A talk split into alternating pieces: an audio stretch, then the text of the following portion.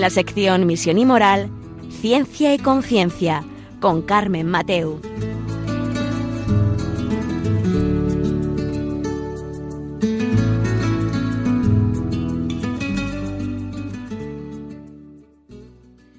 Buenas tardes, queridos oyentes. Aquí estamos en Ciencia y Conciencia un miércoles más, eh, haciendo el programa desde, desde, Valencia y hoy vamos a tratar un tema que pensábamos que tenías, teníamos un poco superado, ¿no? Y, ya habíamos alcanzado como un nivel en la educación, en las nuevas mm, tecnologías o metodologías, pedagogías y, bueno, pensábamos que eh, la nueva forma de educar y en, en las aulas, tener a los niños y a los jóvenes eh, con pantallas, porque así saldrían más formados, eh, más informados de lo que hay en la red, ¿no? En Internet. Y sin embargo, ya hay colegios muy, digamos, punteros internacionales eh, que han dejado de usarlas, porque han visto que no es bueno en las aulas y están viendo retrocesos en la formación tanto de niños como de jóvenes. Entonces, claro, llegados a este momento, ¿y ahora qué? ¿qué hacemos? Entonces, para eso tenemos a un invitado que enseguida vamos a hablar con él sobre qué ha pasado para ver estas, este fallo, entre comillas, ¿no? estos errores, cómo se ha tirado o cómo se han ido hacia atrás en la educación y cuál es nuestra alternativa. ¿no? Vamos a ver los efectos negativos que ha tenido.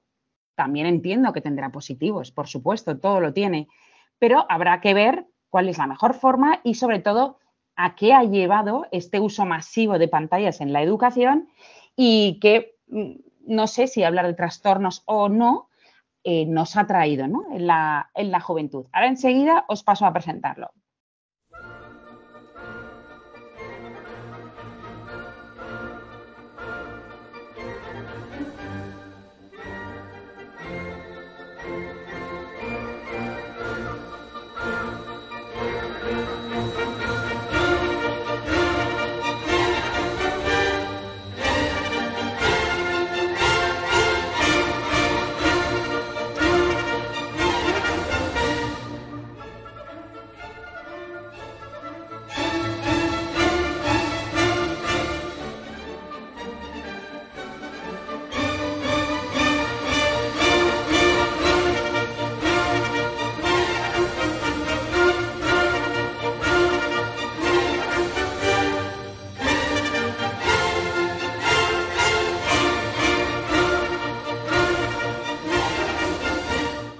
Pues como decía, en Ciencia y Conciencia hoy vamos a tratar eh, sobre eh, la visión o sobre el andar hacia atrás, ¿no?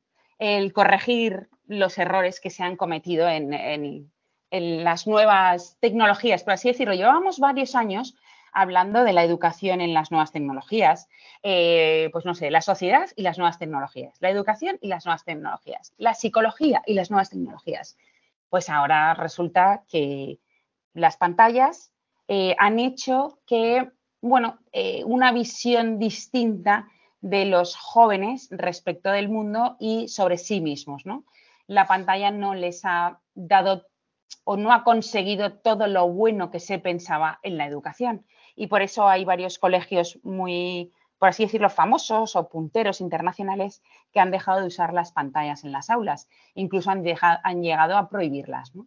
Eh, para eso tenemos hoy a, no voy a decir psicólogo de cabecera, pero casi nuestro doctor en psicología y profesor de la Universidad Católica de Valencia, que además es coordinador de la unidad infanto-juvenil de las clínicas universitarias también y del máster también infanto-juvenil, eh, Alejandro Sanchís. Hola, buenas tardes, Alejandro. Hola, buenas tardes, ¿qué tal? Pues muy bien y con muchas ganas de que nos cuentes, porque teníamos la sensación de que la educación, según o sea, o tenemos la sensación de que la educación está con modas, ¿no? Porque hacía unos años todo era hablar de las pantallas y de las nuevas metodologías y ahora resulta que ya hay gente que las está quitando de los colegios. ¿Qué está pasando? Hmm. Bueno, aquí has dicho una cosa que es fundamental, y es que el problema de eh, muchas veces con la educación es que va por modas. Y esto, claro. es, el, esto es, el, primer error. Eh, la educación, igual que otras disciplinas, debería basarse en el conocimiento científico, que hay mucho, muy bueno, el problema es que a veces esto no, no, siempre va de la mano y entonces a veces ocurren cosas como las que, bueno, la, las que estamos leyendo estos días en, en los medios. esto que, acabas de comentar nace un poco de, una noticia en Suecia sobre que el gobierno sueco ha decidido parar, que no eliminar, sino parar el proyecto de digitalización que tenían en, las aulas. Y lo deciden parar por, bueno, pues, mm, porque han detectado alguna serie de resultados que, pues, bueno, que parece que no, van en la línea de lo que esperaban. Y lo único que han hecho simplemente, lo que pasa que luego, eh, digamos que de ahí se ha derivado una especie de, alarma sobre este tema pero lo único que han, lo, único que han propuesto es parar y valorar con un grupo de expertos, eh, pues bueno, cuál es la línea que deben llevar. Entonces, no, no es realmente una, Em, una retirada de todas las nuevas tecnologías de las aulas, ni mucho menos, es simplemente eso, ostras, em, vamos a ver que hay unas cosas que no nos están cuadrando y, vamos a, preguntar a expertos para ver cuál es la línea que debemos seguir. De esto se ha derivado una especie de alarma en la que, pues bueno, em, han, saltado todas las alarmas con respecto a, o, con, la demonización de las pantallas y, aquí tenemos que buscar ese punto medio, ni, ni, son el, lo peor del mundo y, un retroceso para la educación, ni tampoco son la panacea para mejorar. Bueno, pues eh, como todo, es una, es una herramienta, es una herramienta que bien utilizada, pues tiene sus ventajas y mal utilizada, pues bueno, puede generar problemas importantes, claro. Hasta ahora siempre mirábamos a Finlandia como un, no sé, que lo hacen bien, ¿no? En la educación. Sí, sí. Son los punteros en la educación. Eh, claro, Suecia es su hermano, por así decirlo, ¿no? Sí, los países em, nórdicos generalmente en educación van, van muy, muy de la mano en este sentido. Claro, entonces, eh, Suecia, ¿tú sabes si está en ese punto de fuera pantallas o pantallas sí, pantallas no?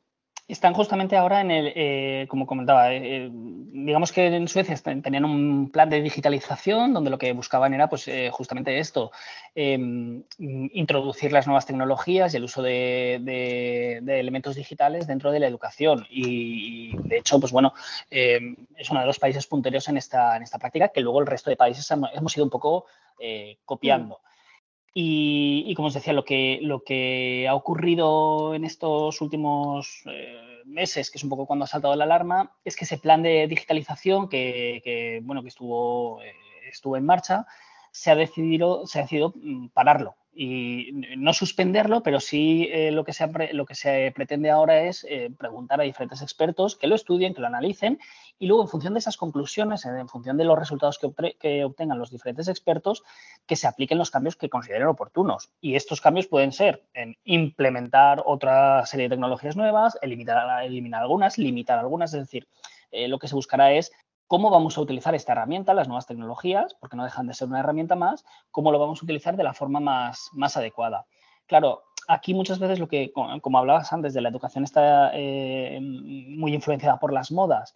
Eh, mm. pues muchas veces pasamos de un extremo a otro y de repente las nuevas tecnologías parece que son un elemento muy interesante y entonces metemos nuevas tecnologías hasta en la sopa y de repente tenemos colegios donde solo utilizan tablets, solo utilizan eh, nuevas tecnologías como una forma también un poco de, marketing, de decir, ostras, mira, que, mira, mira qué punteros somos. Eh, claro, entonces quizá este es el error, el, no ajustarnos a la utilización de una herramienta, que en este caso son las nuevas tecnologías, la utilización de tablets, eh, la utilización de algún tipo de software, etcétera, eh, pero que podría ser cualquier otra cosa. Entonces es no, atender a lo que la herramienta nos permite y de, alguna forma, pues bueno, utilizarlo un poco para todo. Entonces aquí es donde, donde las alarmas sí que tienen un poquito de sentido, es decir, cuidado con la utilización de una herramienta para todo porque a lo mejor ahí ya no tiene sentido. Claro, como has comentado al principio, em, claro, aplicar nuevos métodos sin conocimiento científico. Exacto. el conocimiento científico eh, necesita un tiempo. Exacto. un tiempo de investigación, de prueba, de ver los resultados, de analizarlo y luego de publicar. Exacto, exacto. claro, esto es mucho tiempo. Claro, exacto. muchas veces lo que pasa es que eh, vamos por delante de lo que la evidencia científica nos dice, con, pues quizá un poco con ese afán de, pues de, estar a la última, de ser los más punteros. Eh, entonces, claro, de todas, de todas, formas tenemos que entender al final las nuevas tecnologías, eh, la utilización de tablets, de instrumentos, de, pues, bueno, de ordenadores, etcétera. como decíamos, si, no dejan de ser más que una herramienta y, y al final em, es una herramienta que está presente, está muy presente en nuestras vidas a día de hoy por lo tanto, también sería eh, contraproducente ignorar esto y, volver un poco a, pues eso, a la, educación de hace 50 años, solo libro y boli. Porque esto tampoco tiene sentido, porque a los niños tenemos que educarles en el contexto social en el que se van a mover. Y dentro de ese contexto social en el que se van a mover, las nuevas tecnologías no es que estén presentes, es que, son inherentes casi ya a, nosotros.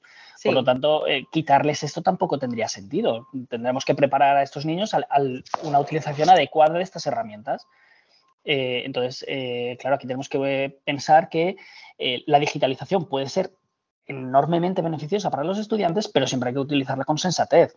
Y a partir de ahí, pues bueno, es un poco, como tú decías, basarnos un poco en la, evidencia científica, dejar a, ese mm, conocimiento científico mm, que vaya estudiando los posibles efectos beneficiosos, las dificultades que puede acarrear, eh, y esto implica también esa, parte de revisionismo. Al final la ciencia es revisionista, es decir, no, no, pues, mm, lo que nos dice en un momento determinado puede ser que se, eh, se revise y que cambie. Y para eso necesitamos dejarle ese, ese pues, bueno, eh, ese tempo para que poquito a poco vaya, vaya avanzando, claro.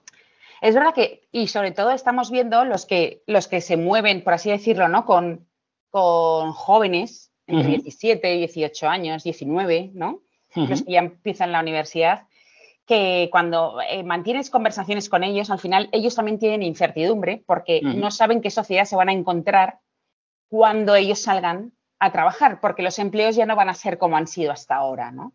Entonces, yo el otro día manteniendo una conversación con un chico que va a empezar la universidad, me decía, pero es que me estás hablando de planteamientos que yo posiblemente ya no me encuentre, ¿no?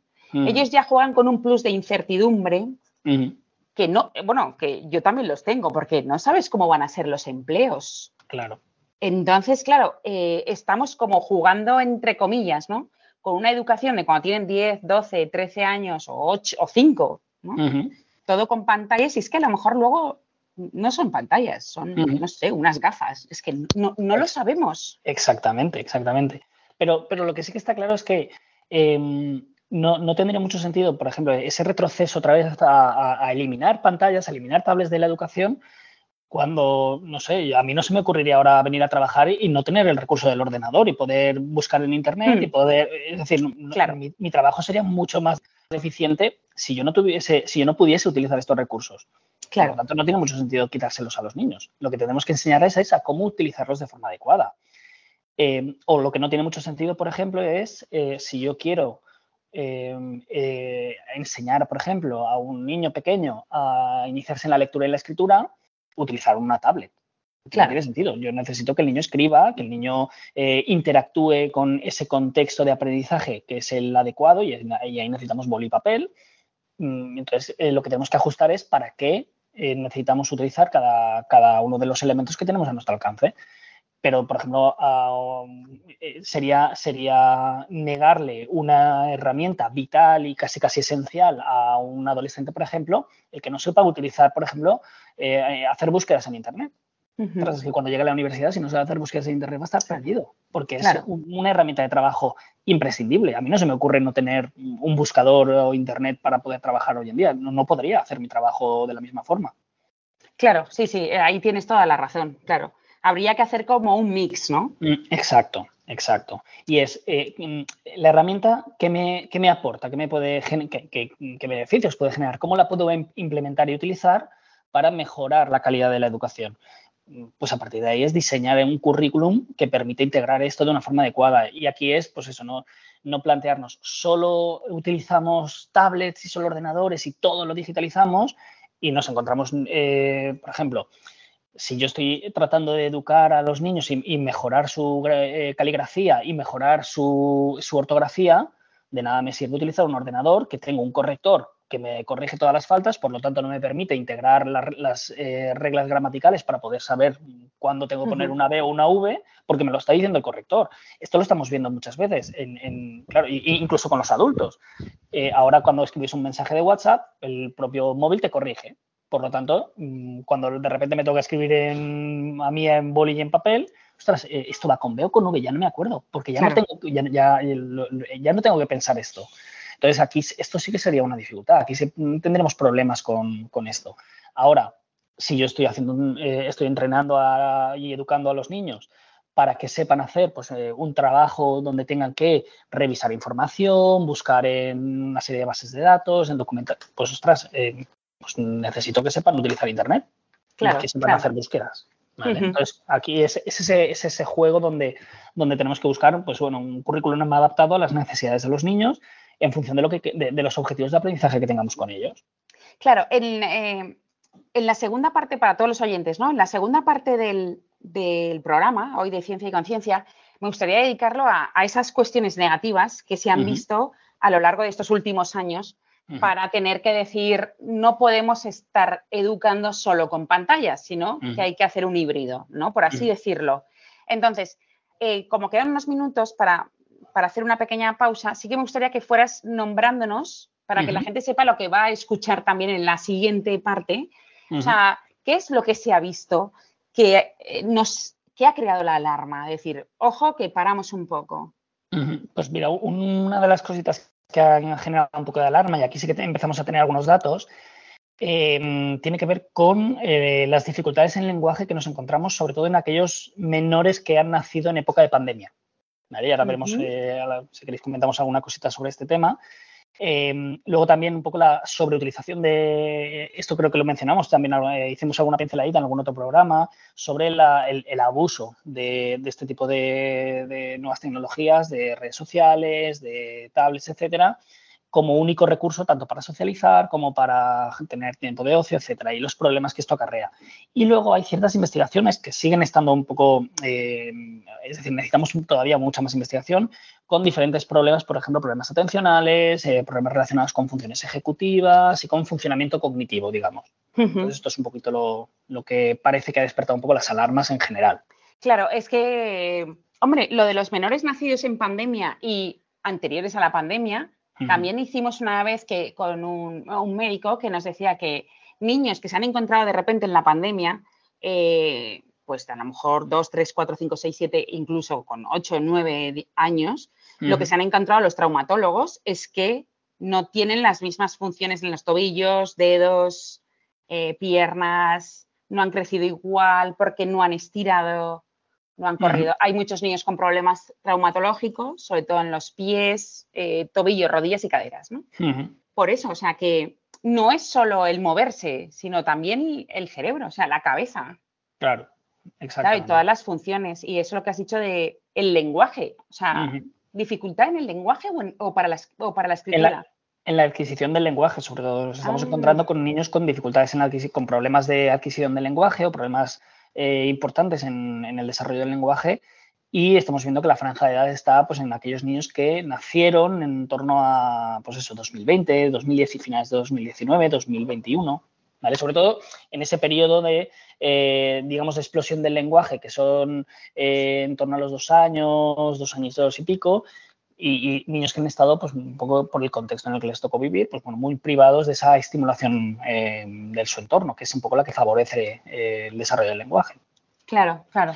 Vale, pues nada, vamos a escuchar un poco de música y enseguida vamos a, hablar sobre estos bueno, trastornos, o si han aparecido también trastornos, que eso a lo mejor cuando llegan a la edad juvenil, por así decirlo, a partir de la adolescencia, a lo mejor esto se, se ha convertido o se convierte en un trastorno como el abuso digital y el funcionamiento cognitivo que nos has hablado, que ahora nos, nos explicas. Ahora, ahora mismo estamos con vosotros.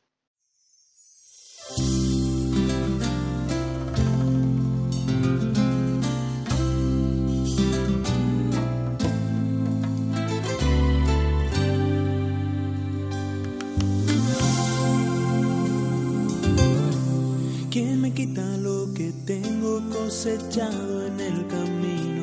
Si a pesar de mis caídas lucho y todavía sigo, si he perdido mil batallas y estoy vivo, ya es más que un buen motivo para continuar sin aflojar.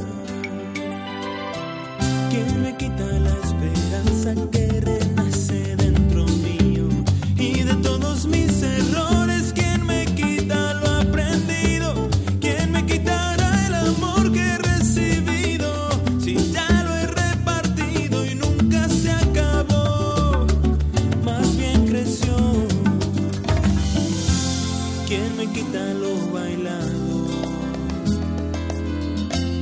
¿Quién me quita lo vivido? ¿Quién me quita lo que tengo? Si no es mío, es del Señor, es del Señor.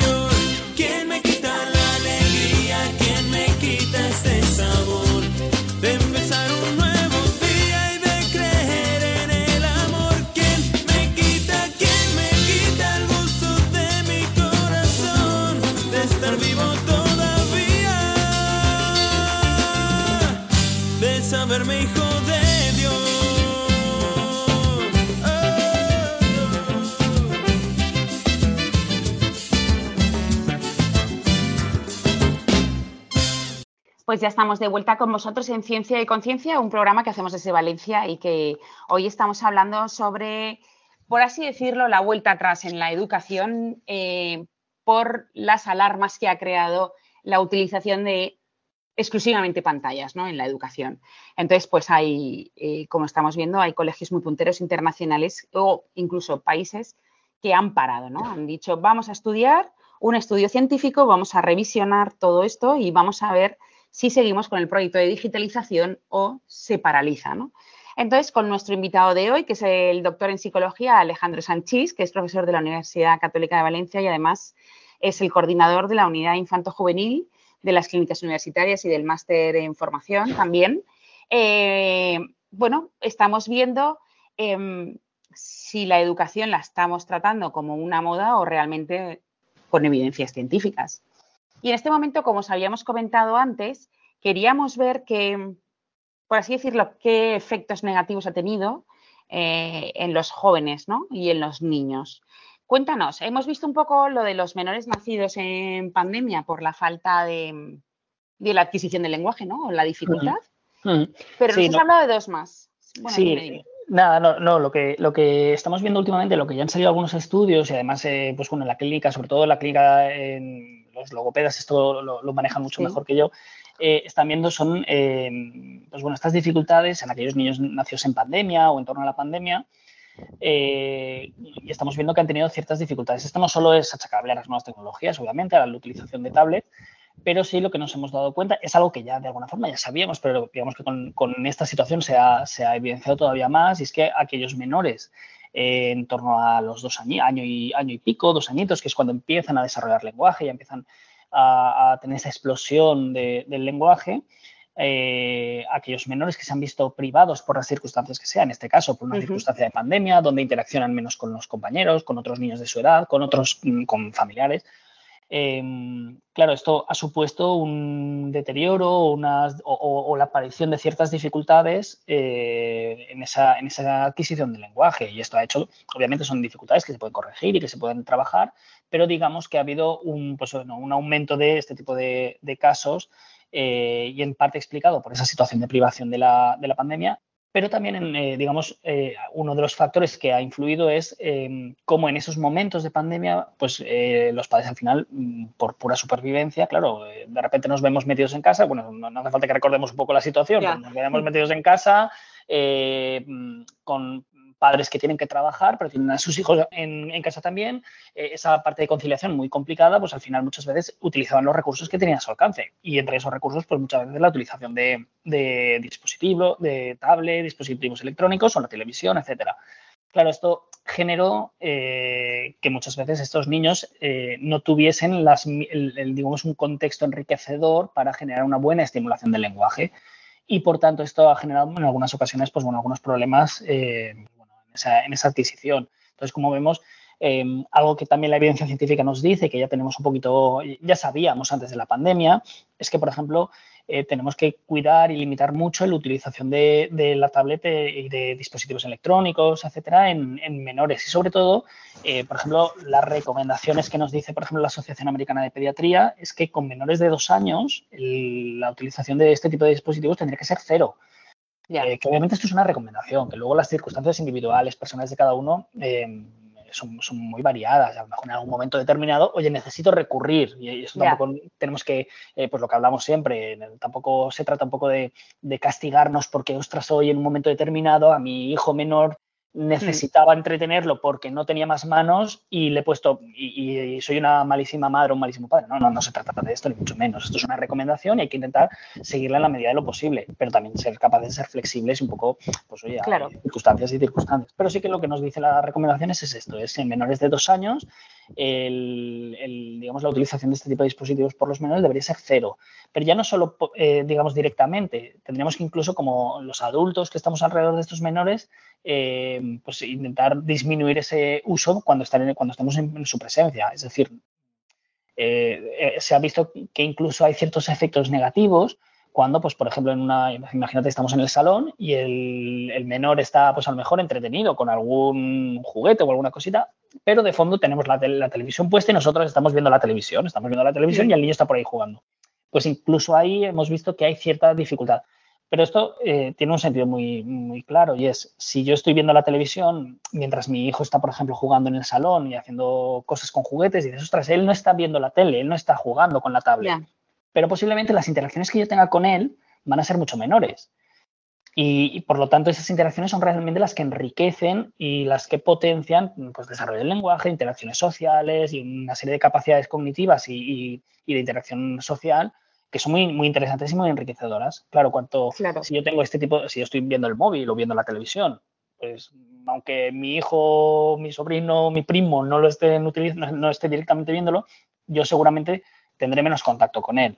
Por lo mm. tanto, incluso aquí también es un factor importante. Claro, claro.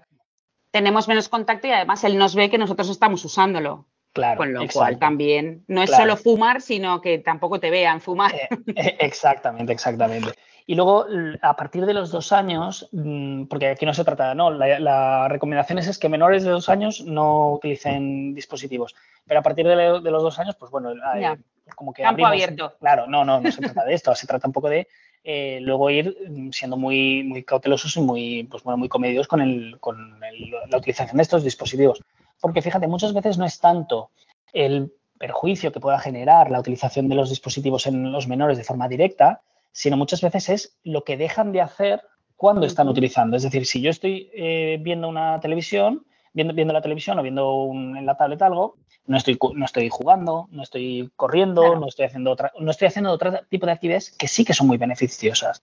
Por ejemplo, esto que comentabas ahora con, con pues bueno, lo que los traumatólogos han estado viendo, eh, claro, esto tiene mucho sentido. Si yo, obviamente, pues derivado de la pandemia, no tengo opción de hacer otro tipo de cosas, el problema no es tanto quedarme encerrado en casa, porque tengo que quedarme, no puedo salir, sino lo que dejo de hacer cuando me quedo encerrado en casa. Claro. Entonces aquí pasa un poco lo mismo, es qué dejo de hacer, qué actividades que son muy interesantes, muy enriquecedoras y que favorecen mucho el desarrollo de los niños, qué dejo de hacer cuando estoy utilizando mm, este tipo de dispositivos. Claro, es lo que dejas de ganar fuera, lo que se conoce como lucro cesante, o sea, todo lo que dejo de ganar fuera, o sea, todo lo que dejo de hacer. Exacto. Y, y nos has hablado también de abuso digital y atención al funcionamiento cognitivo. exacto. Claro, fíjate que eh, sobre todo en estas edades tan tempranas, eh, pues eso, añito, dos añitos, tres, cuatro, cinco, eh, digamos que los menores están en, pleno desarrollo de, un montón de, capacidades de interacción social, capacidades cognitivas, de atención, memoria, funcionamiento ejecutivo, es decir, hay un montón de, eh, de características que están, en, digamos, desarrollándose además en un periodo pues, muy importante de desarrollo como son estas edades. Em, claro, si yo utilizo este tipo de dispositivos, muchas veces lo que estoy generando es que muchas de estas eh, habilidades o de estas capacidades no se desarrollan adecuadamente. Eh, por ejemplo, si yo em, durante esta etapa los niños van poquito a poco desarrollando y, teniendo más capacidad de regulación de su, de su atención, capaces de prestar atención a, estímulos durante más tiempo, a fijar la, atención en estímulos distintos. Sería todo este, este funcionamiento ejecutivo va desarrollándose eh, con la interacción que tienen estos menores en estas etapas. Claro, la utilización de este tipo de dispositivos lo que genera eh, son periodos de atención muy cortos que necesitan de una estimulación rápida y claro, estos dispositivos lo, proporcionan de una forma muy, muy sencilla y muy, digamos, sin ningún tipo de esfuerzo o con muy poco esfuerzo. Claro, luego el mundo real no funciona así. Luego yo, eh, cuando estos niños llegan al cole, el cole implica eh, que cada vez tengan que desarrollar periodos atencionales más largos, eh, tengan que ser capaces de seleccionar aquellos estímulos que son relevantes y estímulos que quizá no tengan ese nivel de, estimular tan, tan intenso, tan rápido. Claro, entonces de repente los niños no consiguen desarrollar de una forma adecuada estas capacidades atencionales de la misma forma. Entonces, pues bueno, aquí también tenemos que tener cuidado eh, porque, porque, bueno, estamos hablando de periodos importantes eh, para el desarrollo de los niños que si mm, lo que hacemos es eh, proporcionarles una estimulación que no es adecuada y sobre todo lo que decíamos antes, ya no solo es que les proporcionemos esto, es que mientras están haciendo, están atendiendo a estos estímulos, no están interactuando con otro tipo de contextos que quizá favorecen un mejor desarrollo. Por lo tanto, pues bueno, podemos generar problemas atencionales, se pueden generar problemas atencionales de diferente importancia que, bueno, pues luego van a tener su, efecto. Claro. Y esto llegando a la pubertad o a la adolescencia y tal, ¿se han visto que llegamos a trastornos, que es algo un poco más serio? Em, no tenemos, eh, digamos, estudios que nos den una causa directa, es decir, que niños que han utilizado tablets cuando eran más pequeños o que las siguen utilizando, desarrollen de forma directa o como causa directa un trastorno psicológico. Eh, lo que sí que tenemos son factores de riesgo, es decir, eh, mm. dentro de una serie de factores, y ahí entraría también pues, eh, una predisposición de, carácter biológico, otro tipo de variables que pueden estar afectando en su entorno, y además, pues otra de estas variables que puede influir en el desarrollo de problemas eh, tiene que ver con, un abuso de este tipo de, dispositivo. Entonces, no es una relación causal directa, no es eh, si utilizas tablet va a pasarte esto, ni mucho menos. Eh, pero bueno, es un factor de riesgo y es un factor importante que tenemos que, pues, bueno, que tener en cuenta. Pero fíjate, más allá de, de, la presencia o no de trastornos, es un poco como hablamos. Em, claro, ¿para qué estoy utilizando la tablet? Porque al final no es, eh, esto es eh, igual que hablábamos al principio del programa, no se trata de demonizar esta utilización. Ostras, son recursos muy interesantes. Hmm. Yo qué sé, imagínate, estamos en clase eh, o estamos en casa y de repente nos ponemos una peli súper interesante y la comentamos juntos y, sacamos una serie de conclusiones de la peli y hablamos de ella. Fenomenal, oye, esto es un recurso súper interesante y, estamos utilizando la tablet. Eh, o, no sé, o me permite conectarme con compañeros, con amigos, eh, me permite hacer una serie de, pues me permite trabajar en línea, pues un trabajo, un proyecto, esto es fenomenal. Hmm. Eh, entonces, aquí tenemos que buscar cuál es la justa medida. Entonces, se trata de, ostras, el niño se pasa desde que llega del colegio, hace sus deberes y luego se pasa toda la tarde sentado viendo vídeos, jugando algún videojuego. Entonces aquí tenemos un problema, pero ya no, no por el efecto, como decíamos, ese efecto directo, sino, ostras, es que mientras está haciendo esto, no está haciendo deporte, no está interactuando, no está saliendo al aire libre, no está saliendo a interactuar con otros compañeros de una forma eh, directa, porque la interacción eh, online, que tiene mm. unos efectos muy interesantes, es muy positiva y tiene muy, buenos aspectos muy buenos, pero eh, digamos que el canal de comunicación, la, interacción social, las habilidades sociales que, yo uso online no son exactamente las mismas que uso cara a cara. Entonces, mm. si no aprendo a relacionarme cara a cara porque siempre estoy online, pues obviamente voy a tener más dificultades luego eh, para relacionarme con otras personas. Entonces, al final es un poco cuál, eh, cómo buscamos un punto en el que integremos las nuevas tecnologías de una forma beneficiosa y mm, generando el mínimo, el mínimo riesgo. Claro, eh, con la experiencia que, tienes y que tenéis ¿no? en la unidad de infanto-juvenil, ¿cuáles son los trastornos a los que más o sea, o más veis o más acuden a vosotros con los mm, jóvenes? derivados, claro, derivados un poco de la, utilización de, estas nuevas tecnologías, lo que generalmente solemos observar son problemas de conducta. Em, problemas de conducta mm, derivados de, eh, claro, cuando muchas veces eh, este, esta utilización de las nuevas tecnologías se vuelve problemática, muchas veces los padres se asustan y, dicen, vamos, vamos a cambiar esto. Y claro, de repente eh, cuando intentan generar cambios en esa utilización, pues poniendo límites o intentando eliminar eh, hmm. los tiempos, pues claro, aquí, eh, como es lógico, los niños pues, muestran oposición. claro, se revelan. claro, hasta ahora me estabas yo podía utilizar la tablet y, he aprendido a utilizar mi tiempo de ocio, a relacionarme con los demás, a, digamos, a, cubrir esa sensación tan incómoda que es el aburrimiento. Le he aprendido utilizando la tablet y ahora de repente me la quitas. Pues yo ahora, no sé qué hacer. Entonces, obviamente, la primera reacción lógica es pues, una oposición y algunos problemas relacionados con, pues, con conducta disruptiva. Entonces, esto generalmente suele ser un poco eh, lo que más observamos. Ya. Y ahí, claro, esto es totalmente, bueno, e, evidentemente entiendo que esto no es para toda la vida, que es conductual y que lo podéis reconducir, por así decirlo. Sí, sí. Sí, claro, aquí, aquí es un poco enseñar eh, tanto a los padres como a los menores, otras formas de relacionarnos con el contexto en el que estamos viviendo, es decir, otras formas de relacionarme con, la tablet, con los videojuegos, con Internet, eh, y buscar alternativas que suplan la función que cumplía eh, la tablet. Es decir, la, tablet al final o el dispositivo que sea cumplía una función, una función muy clara y es cuando estoy aburrido, eh, cada, cada, caso tendría su función concreta, pero por ejemplo, cuando estoy aburrido, eh, pues mi forma de pasar el rato que he aprendido, que además me satisface mucho, es utilizar la tablet. Por lo tanto, si ahora de repente me dices la tablet va fuera, mm, claro, yo necesito seguir supliendo esa, esa, esa necesidad pero me has quitado el único recurso que yo he aprendido para, y además uno de los, un, recurso muy potente que, generaba mucho, mucha satisfacción.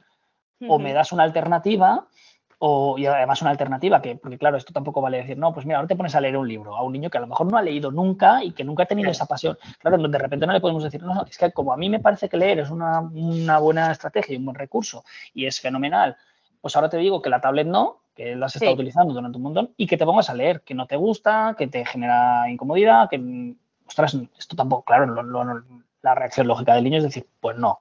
Y eh, claro. Entonces tenemos que buscar eh, formas progresivas de cambiar. Claro, no se trata de cambiar, de, cortar la tablet de repente, se trata de hacer una progresión a nuevas alternativas eh, y un poco ayudarle un poco a la gestión de, la frustración que supone esto. Entonces, bueno, aquí hay casos de, muchos tipos, pero un poco el, poco lo que se trabaja es esto. Claro. Yo creo que más de, más de una persona que nos estará oyendo, ¿no? Más de un oyente que tengamos en el programa, yo creo que a lo mejor ha vivido esa situación, ¿no? O que o, la está viviendo en estos momentos, ¿no? Entonces, vamos a hacer una pequeña pausa, pero eh, porque luego quiero, en la última parte del programa, sí que me gustaría que nos contaras esas formas progresivas de cambio, ¿no? Esas estrategias buenas que podemos hacer para todos aquellos que nos sentimos identificados con, los que, con lo que estás diciendo, que nos des alguna ayuda, ¿no? Y así, pues a lo mejor eh, eh, mejorar la comunicación y mejorar la vivencia, por así decirla, ¿no? Que todos estemos mejores en casa. Pues ahora enseguida estamos de vuelta.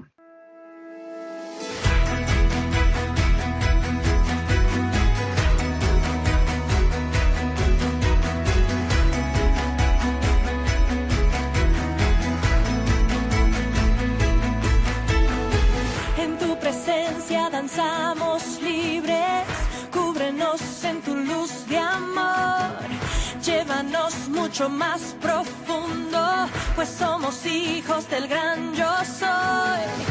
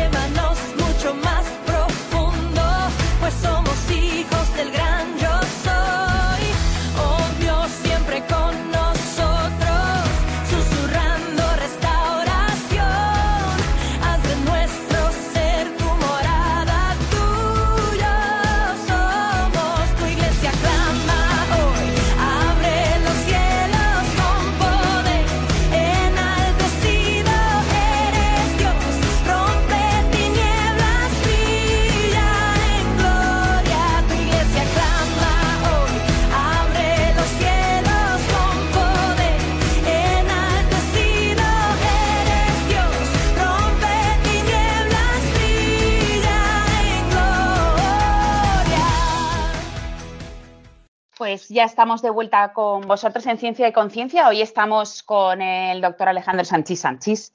Es doctor en psicología y profesor de la Universidad Católica de Valencia y además es el coordinador de la unidad infanto-juvenil de las clínicas universitarias y también del máster ¿no?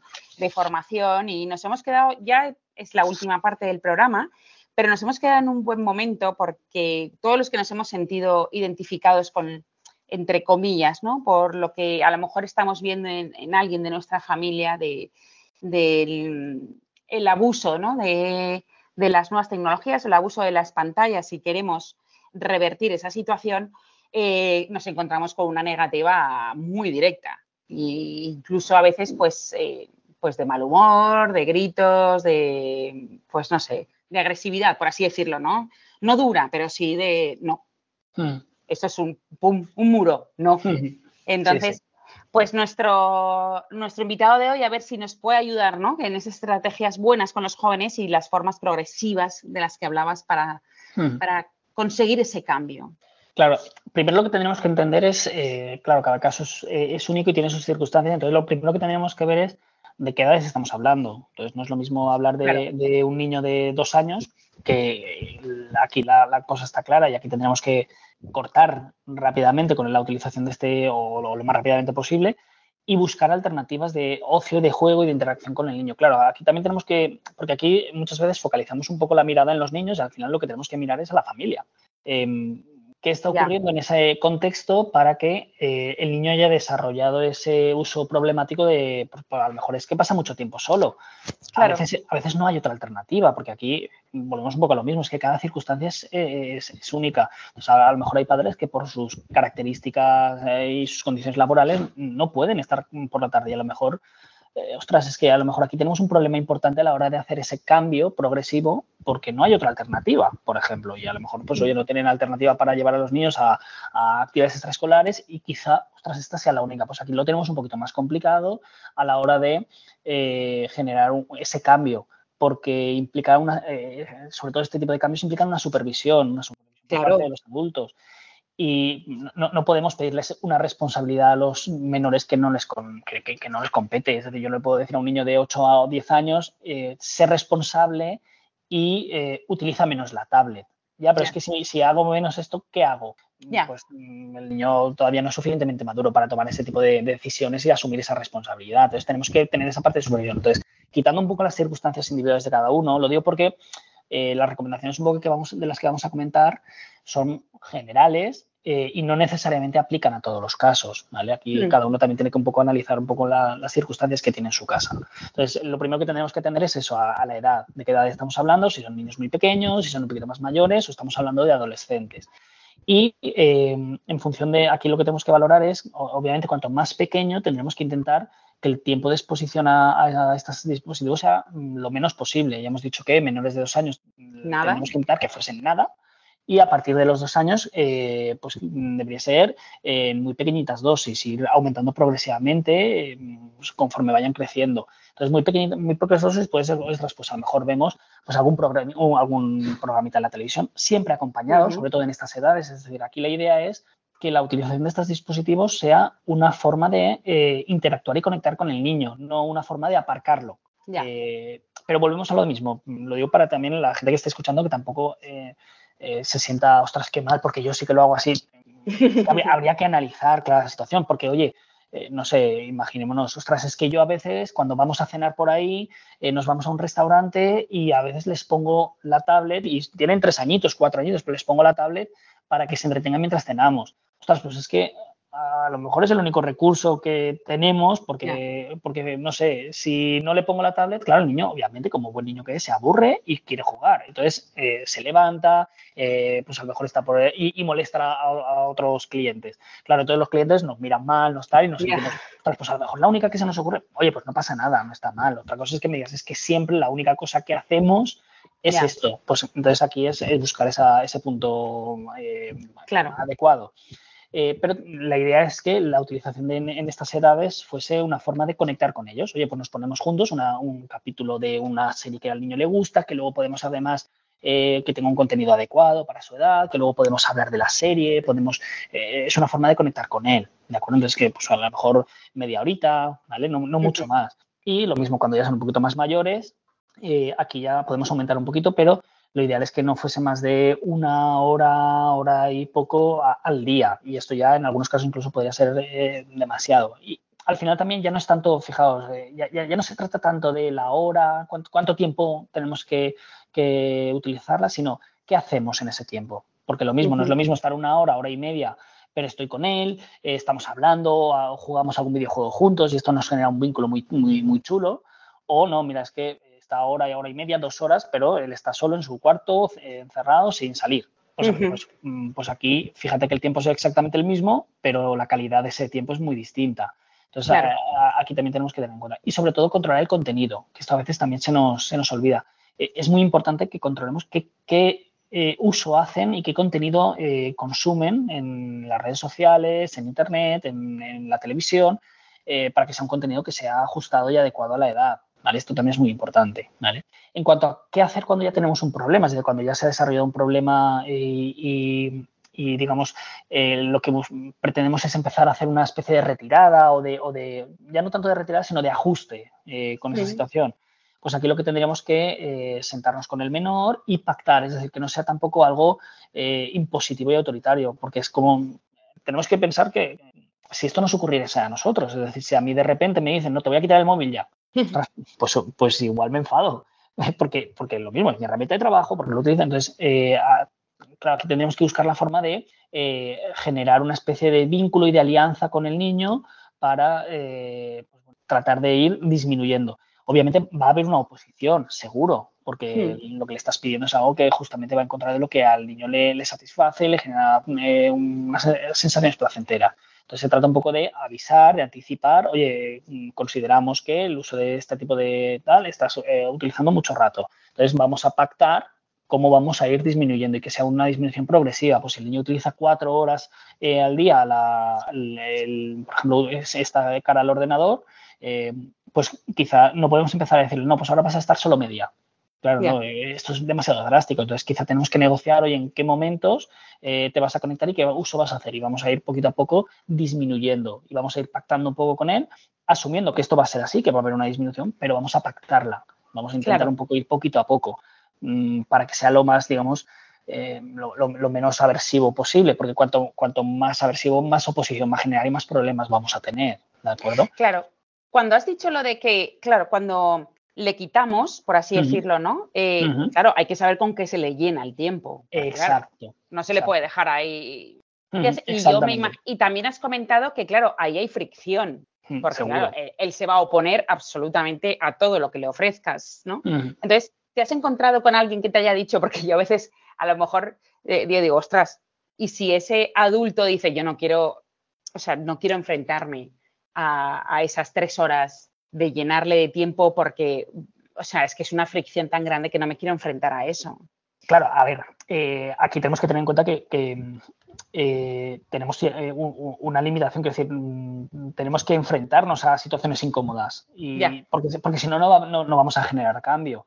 Claro. es decir, no, podemos pretender que el niño acepte mm, uno, eliminar eh, o disminuir de forma drástica eh, la utilización de nuevas tecnologías, eh, pero que además, pues eso, se ponga a hacer actividades que a nosotros nos parecen interesantes, que a lo mejor al niño no.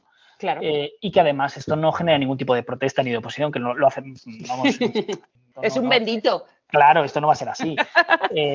entonces, tenemos que asumir el cierto grado de responsabilidad y entonces por eso digo que aquí es, hay que analizar la situación de cada uno. Eh, es que habrá situaciones en las que asumir esto a lo mejor es, pues en determinados momentos no, son los adecuados. Ostras, mira, es que eh, estoy en una situación laboral muy fastidiada, con una carga de estrés muy elevada, con poca ayuda por parte, pues mira, no tengo recursos eh, familiares ni sociales que me echen una mano con esto y hmm. claro, tengo que llegar, llegar a las ocho y pico a casa y enfrentarme a mi hijo, generar una discusión. Ostras, pues a lo mejor no es el mejor momento para empezar. Entonces aquí también es un poco cuál es el mal menor. Eh, ahora, mm. si esto no es, si la situación es una situación un poco más normalizada y lo que hay que asumir es que esto va a implicar pues que yo necesite involucrarme en todo esto y eso pasa por pues enfrentarme a esa situación y enfrentarme a situaciones incómodas con mi hijo y, asumir que él se va a enfadar, que va a generar una conducta de oposición y que yo tengo que aguantar esa conducta de oposición con él de la mejor forma posible. Eh, esto va a ser así. Entonces, parte del trabajo, por ejemplo, que hacemos nosotros también es un poco eh, entrenar un poco a los padres o ayudar a los padres un poco a, que sepan que estas situaciones se pueden dar y cómo enfrentarlas de la mejor forma posible. Porque al final, aquí también tenemos que tener en cuenta que tenemos que validar muy bien. Ojo, y validar no es aceptar ni, ni conformar, validar es entender que el niño cuando empecemos a generar una serie de cambios, el niño se va a enfadar y va a generar una serie de conductas disruptivas importantes. Y esto tenemos que asumirlo y tenemos que entender que el niño se sienta eh, enfadado, se sienta frustrado, se sienta, eh, tenga rabia y, tenemos que decirle que esas emociones están bien, porque, porque son normales que las tenga ante esa situación. Eh, ahora también tenemos que acompañarlo en buscar alternativas y buscar una forma distinta de relacionarse con esto y para eso es pues aguantar el chaparrón en esos momentos con él, claro. claro. No, hay otra opción. Y esos momentos serán duros, eso lo tienen que saber todos. Exacto, claro, claro. Claro, van a ser duros tanto para el niño o el joven como para el padre o la madre. Exactamente. Yo aquí muchas veces yo lo, con los padres lo que les, les, explico es que esto al final no deja de ser una inversión. Y obviamente, pues igual que cuando tú haces una inversión, pues lo primero que haces es dejar el dinero y eso duele. Eh, claro. Pero lo dejas con la esperanza y la, y la, previsión de que ese dinero que tú dejas en un momento determinado y lo pierdes en un momento determinado, digamos, eh, luego de sus frutos. Pues esto es un poco lo mismo, es eh, pues, invertir y eso supone pasar un poco un, mal, un mal rato durante una temporada con la expectativa y la, y la esperanza de que mm, eh, la situación mejore y cambie. No, la verdad es que es un, es un gran concepto, ¿no? Que nos podíamos quedar con ese concepto, el concepto de la inversión. O sea, ahora lo vamos a pasar mal, ¿no? Vamos a poner todo lo que tengamos esperando que eso dé sus frutos. Y yo creo que es mucho mejor que una inversión porque al final tu hijo te, siempre te va a dar mejores frutos. Claro. Claro, pensemos que, eh, digamos que eh, el, no cambiar las cosas implica que mi hijo va a seguir utilizando estos dispositivos de una forma inadecuada y, pues, estando más tiempo de que a mí me gustaría, etcétera, etcétera. Mm, pero eso a corto plazo, digamos que me permite no enfrentarme y no generar una situación demasiado disruptiva o demasiado problemática en casa. Es decir, estoy pensando a corto plazo. O empezar a enfrentarme, empezar a marcar una serie de límites, empezar a acompañarlo en los momentos difíciles que supone pues, cuando se enfada, cuando le digo que ya no puede jugar más, cuando le digo que tal, y estar ahí con él. Y esto implica, pues, pues bueno, pues lo que decimos, aguantar el chaparrón. Claro, pues esto es a corto plazo es muy negativo, pero a largo plazo, mm, a medio largo plazo, genera, genera muchos beneficios. Por lo tanto, al final es un poco en qué momento estamos para. Eh, y por eso digo, aquí hay que analizar cada uno, el contexto de cada familia. Eh, yo, yo, tengo ahora las fuerzas, las condiciones para enfrentarme a este corto plazo que va a ser negativo y esperando que esto genere un, cambio positivo, o no es mi momento ahora y a lo mejor tengo que pues, esperarme un tiempo. Bueno, pues aquí también es un poco la valoración que cada uno puede. Y luego siempre hay, eh, aquí estamos hablando un poco en general, eh, siempre hay puntos eh, medios. Pues a lo mejor no puedo hacer todos los cambios que me gustaría en mi casa porque no tengo las fuerzas, las condiciones, las, pero puedo empezar a hacer ciertos cambios que, bueno, mm, que por lo menos eh, amortiguen un poco una situación que no me gusta. Claro. Pues Alejandro, muchísimas gracias, ¿eh? porque hemos llegado al final muy rápido, la verdad. muy rápido. Lo que sí que me gustaría era que, que o sería que mm, conforme vayan avanzando estos estudios científicos en Suecia y en otros países, a ver hacia dónde están viendo que se, han dado las cuestiones negativas los trastornos en los jóvenes y hacia dónde va la parte buena, entre comillas, de la educación, nos cuentes, ¿no? Claro. Porque, claro, estos estudios sería muy bueno conocerlos. Claro, sin problema. Entonces te, nos avisas ¿no? cuando vayan saliendo estos estudios y estos avances científicos y así nos los, nos los vas contando. Pues muchísimas gracias Alejandro por haber estado con nosotros una vez más. Un placer, un placer. Y, y a todos vosotros muchísimas gracias por estar ahí en pleno verano escuchándonos y esperamos que os entretengamos y sobre todo que aprendáis y que os demos paz, ¿no? Y sobre todo en este tema y a Fernando La Torre, muchas gracias por, por hacer realidad el programa, porque sin sus manos esto no, no se oiría. Y a todos vosotros, muchas gracias y nos oímos en 15 días.